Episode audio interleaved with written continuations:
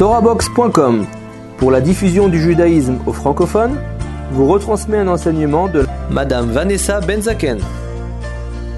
Bonne écoute et bon limoud. Bonsoir. Alors, on peut débuter, vous êtes prête? Alors, euh, Baruch Hashem. Baruch Hashem, j'ai le grand route ce soir de venir à Bnebrak pour la première fois donner un, cours. mon tafkid apparemment, c'est de retranscrire en langue française les enseignements du Rav Jacobson. Je ne sais pas si certaines connaissent le Rav Jacobson. C'est une sommité dans le monde de la Torah, Michlal. C'est une sommité dans le monde pédagogique, dans le monde du Chinour. C'est, je vais le présenter en deux mots. Ça ne suffira pas évidemment, mais c'est juste pour donner une première impression à ceux qui ne le connaissent pas. C'est un très grand Talmid Racham qui a une très grande expérience avec les jeunes en difficulté, notamment dans le public religieux. Il a environ 30-40 ans comme ça d'expérience et beaucoup de connaissances euh, dans le monde de la, de la psychologie selon la Torah et dans le monde du chinour en particulier. Baruch Hashem, son enseignement ne m'a pas laissé indifférente loin de là.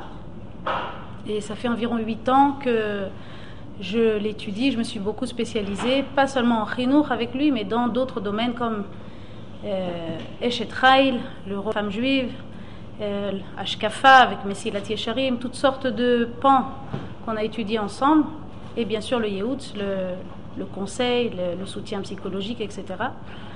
Donc euh, je prends, je, pense que je le vis comme un très grand route parce que ce sont des enseignements qui sont prodigieux. Et je me posais la question comment c'est possible qu'il n'y a pas quelqu'un qui s'est levé faire profiter le public francophone de choses pareilles? Alors au lieu de me poser la question, je me suis levée et j'ai été le faire.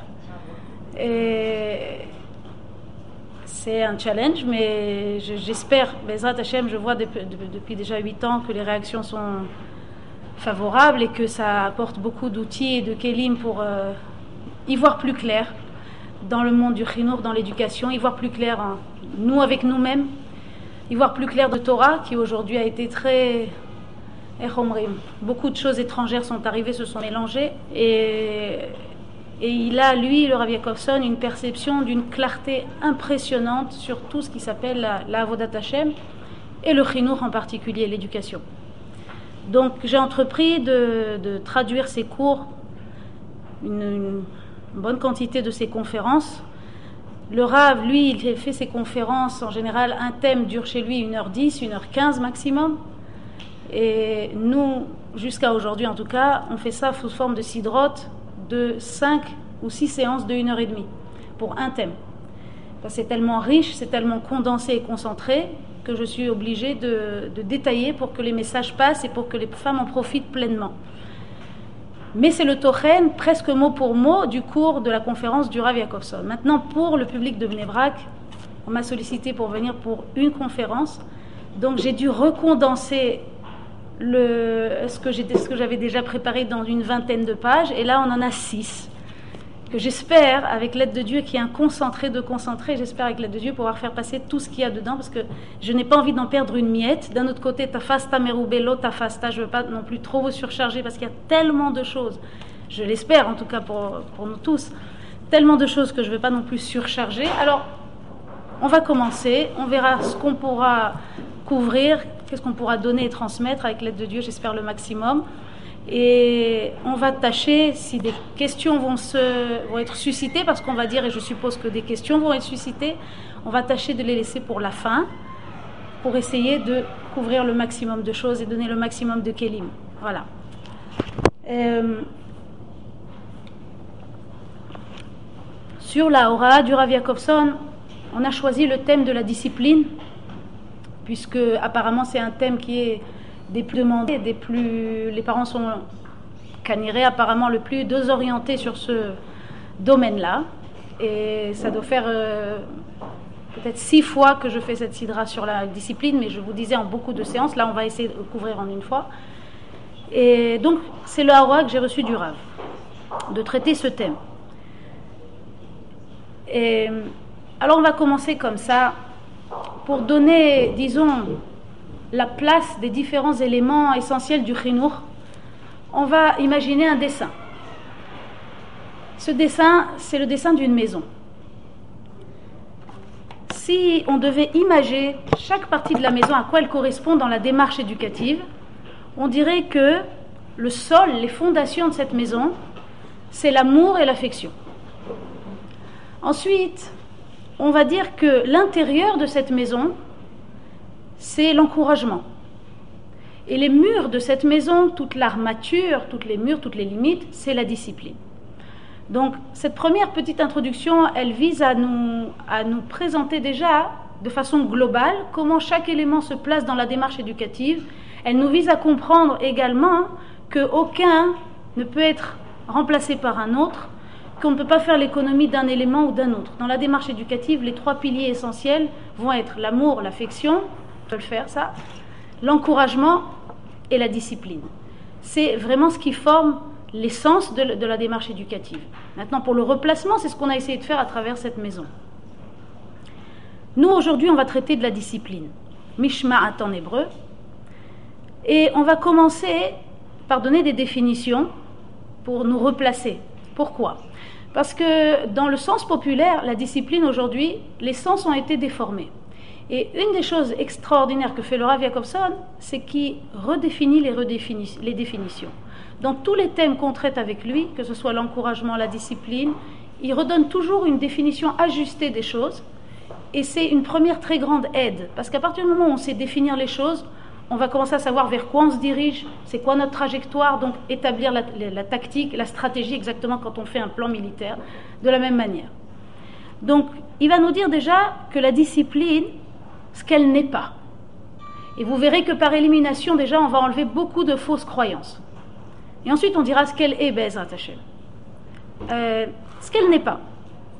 La discipline, ce n'est pas un outil d'aménagement de notre confort domestique.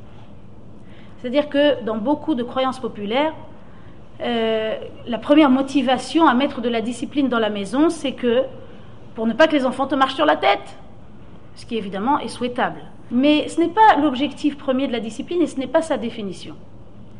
La discipline n'est pas non plus un outil de survie pour tenir bon face au chahut des enfants.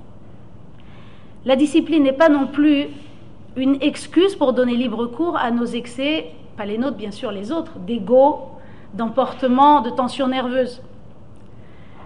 La discipline n'est pas non plus un moyen d'affirmer notre supériorité sur l'enfant. Tout ça, ce sont des fausses définitions, pourtant très courantes. Alors qu'est-ce que la discipline? Il nous dit la discipline est un outil vital pour le développement et l'équilibre sain de l'enfant. Et c'est un outil que nous, parents, avons l'obligation de prodiguer à l'enfant. Je vais m'arrêter sur ces quelques mots. Un outil que nous, parents, avons l'obligation de prodiguer à l'enfant. D'abord, la première chose, on verrait plutôt que c'est l'enfant qui a des obligations dans le carcan de la discipline, ce n'est pas nous parents. C'est première définition, elle est surprenante, interpellante. Pourquoi nous, nous avons l'obligation?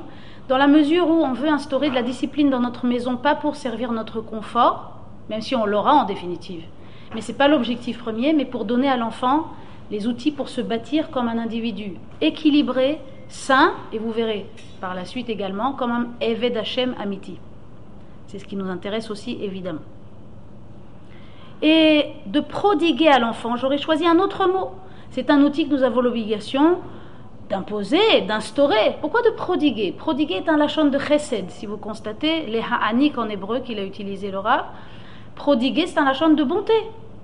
Quel rapport avec la discipline? La bonté, la discipline, c'est la gvura. Il y a le chesed et il y a la gvura. Aval, en réalité, selon un mabat de Torah, un regard de Torah, la, discipline, c'est chesed sheba gvura, gvura sheba chesed, en réalité c'est entrelacer chesed et gvura ensemble. Donc c'est pour ça qu'on utilise le mot prodiguer.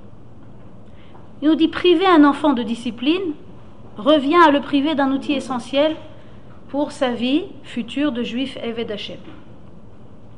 Alors tout ça, nous le savons. Qu'est-ce qu'on a appris ici? Rien de spécifique. On sait tous qu'il faut de la discipline. Plus ou moins, on le sait. Parfois, on ne le sait pas au début, et puis on le sait après, une fois que tout, rien ne va plus et qu'on voit que ça ne va plus du tout dans la maison, c'est là qu'on se dit, il faudrait peut-être un peu de discipline ici. Mais le besoin ne se fait pas sentir au départ. Alors, comment ça se fait que sur le terrain, beaucoup de gens ont beaucoup de difficultés avec ça? Alors, on va regarder d'abord, on va essayer de décortiquer quels sont les freins, conscients ou inconscients, que nous avons pour BMT euh, instaurer la nous on doit savoir que nous, même nous, public Haredi, nous sommes tout de même issus d'un moule de société socioculturelle qui est bourré de résistance par rapport à la notion de autorité et de joug.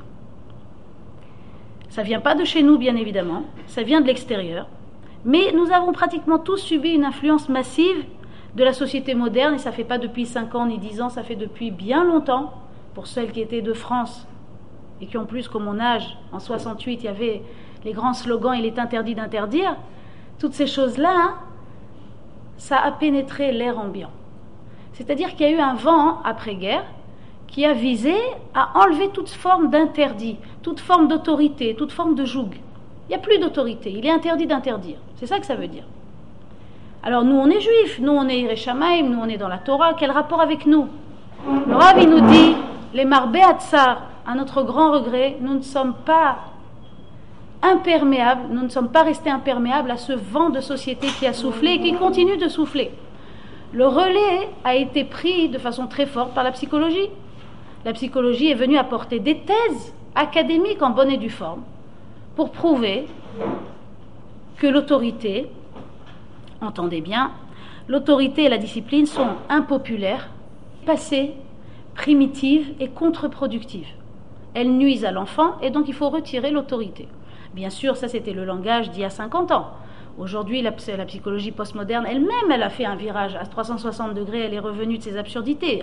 quand ils ont vu les préjudices, les catastrophes que ça a causé, notamment que ça a donné des individus asociaux qui ne savent pas composer avec, avec les autres, des individus instables, puisqu'ils n'ont pas appris à se contrôler, ils n'ont pas appris la discipline, ils n'ont pas appris à contrôler leur propre état, donc ils sont instables et toutes sortes d'autres conséquences sympathiques que je ne détaillerai pas.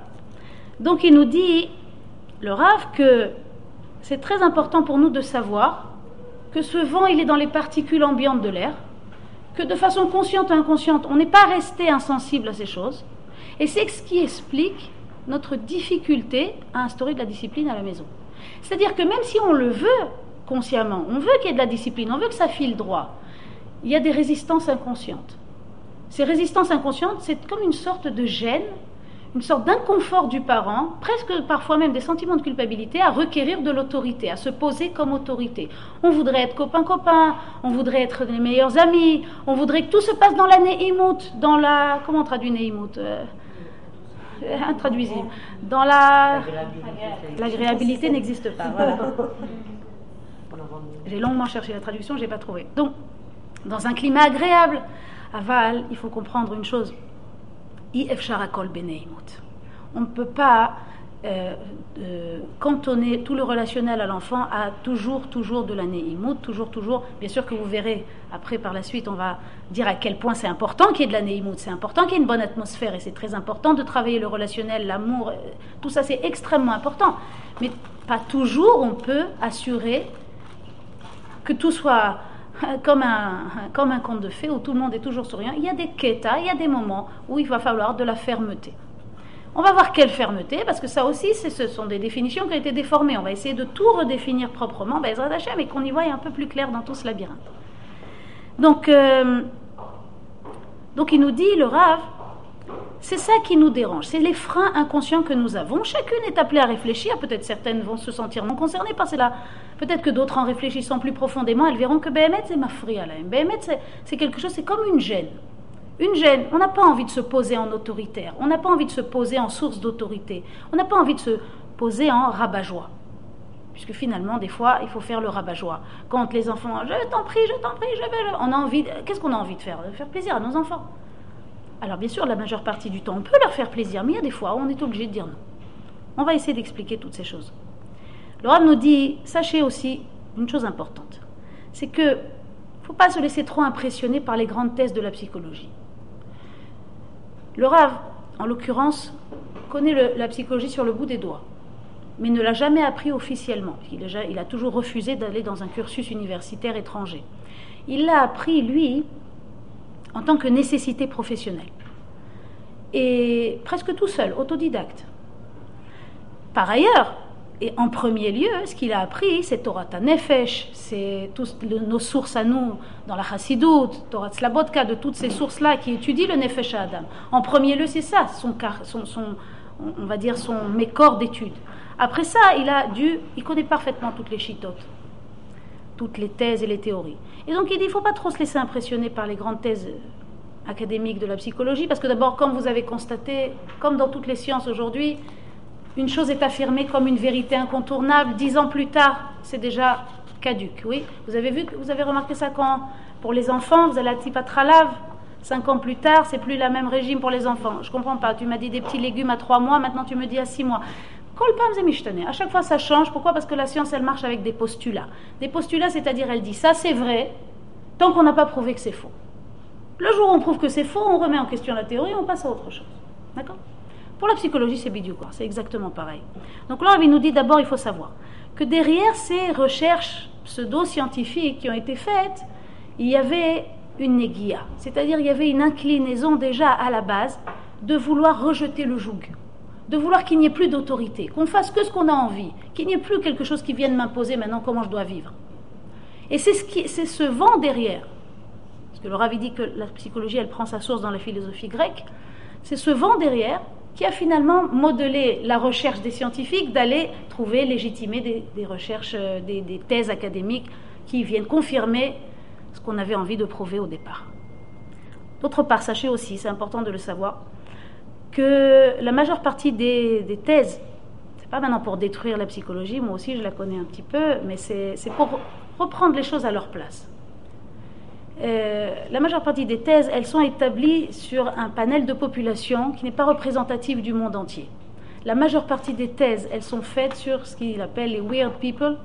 C'est les gens qui sont blancs, protestants, démocrates. C'est toute une couche de la population qui représente qui en fait Les campus universitaires américains, ou, tout le, ou éventuellement européen. Donc ce n'est pas toute la population mondiale. Et toutes les études, elles sont faites sur cette pan de population, et après, on vous sort les conclusions qui sont valables a priori pour le monde entier. Tout ça, c'est pour relativiser. Pour terminer avec cette, euh, cette, parenthèse de relativisation qui est très importante pour nous, euh, c'est que souvent, on se base sur Chochma Bagoim Ta'amin. Je pense que vous êtes toutes familiarisées avec ce principe. La sagesse des Goïm croit alors beaucoup de gens se jettent dans les nouvelles thèses de la psychologie. Parfois ces thèses, elles ont fait l'objet de ce que j'appellerais une conversion libérale et elles sont arrivées jusqu'à notre public Haredi. Elles se présentent comme nouvelles chita éducatives. Il faut toujours être très vigilant d'aller vérifier les sources. D'où viennent ces chitotes éducatives? Quelles sont leurs sources? Parce que les racines sont souvent non conformes à une ashkafa de Torah. Tout ça, c'est pour appeler chacune à être vigilante.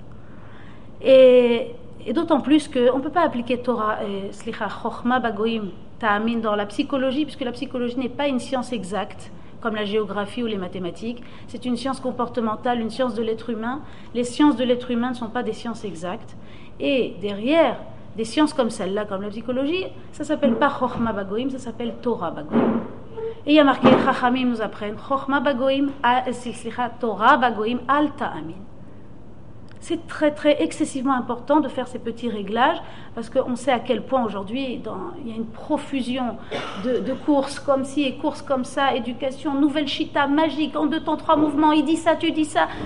Qu'est-ce que ça donne finalement? Ça donne une, ce qu'on appelle une neutralisation de la pensée individuelle des gens. Les gens veulent du prêt à penser, du instantané. Je veux, tout, je veux pas d'avodatamidot. Je ne veux pas m'interpeller, je ne veux pas réfléchir. Je veux des chitotes, des techniques éducatives, ça va vite. 1 et 1 égale 2 et c'est fini.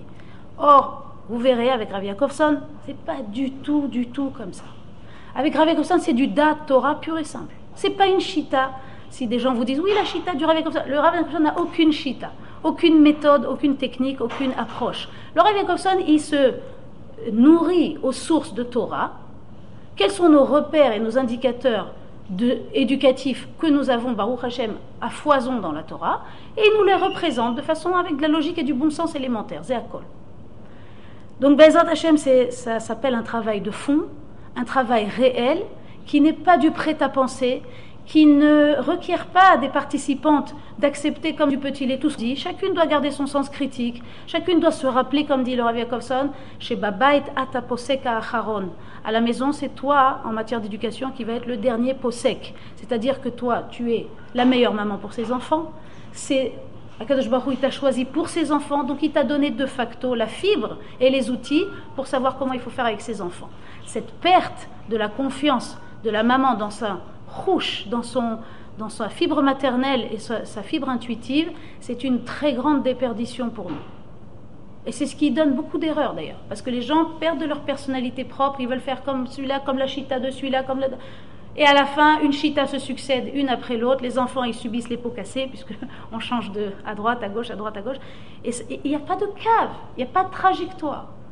Donc avec Rav Yakovson, vous verrez, c'est tout le contraire. C'est une trajectoire de pensée qui est cohérente, qui est fournie, qui est documentée, qui est riche et qui est enrichie de l'expérience. Ce n'est pas un savoir juste de livre. Il y a le livre et il y a l'expérience de terrain. Et c'est quelque chose de tellement prodigieux qu'encore une fois, je me pose toujours la question comment c'est possible que ça n'a pas encore été mis au grand jour pour le public français? Donc j'espère qu'on va essayer de pallier à ma petite mesure à cette carence. Donc les enjeux, voyons maintenant les enjeux de la discipline. Quels sont les enjeux? Pourquoi c'est si important? Vous verrez que toute cette première partie du cours va avoir un seul but. Nous sensibiliser, nous parents, combien c'est important, combien c'est vital, combien c'est incontournable pour nous d'investir le maximum pour instaurer chez nous de la discipline. La discipline, vous verrez, c'est pas les cris, c'est pas les colères, c'est pas les punitions à tout vent, c'est pas du tout tout ça. On va, on va définir le cours est terminé, nous espérons que le cours a été apprécié. N'hésitez pas à nous faire part de vos remarques. Retrouvez également sur le site TorahBox www.torah-box.com d'autres enseignements de judaïsme par des rabbinim différents sur d'autres sujets variés et sous toutes les formes audio, vidéo ou sous forme d'articles. A bientôt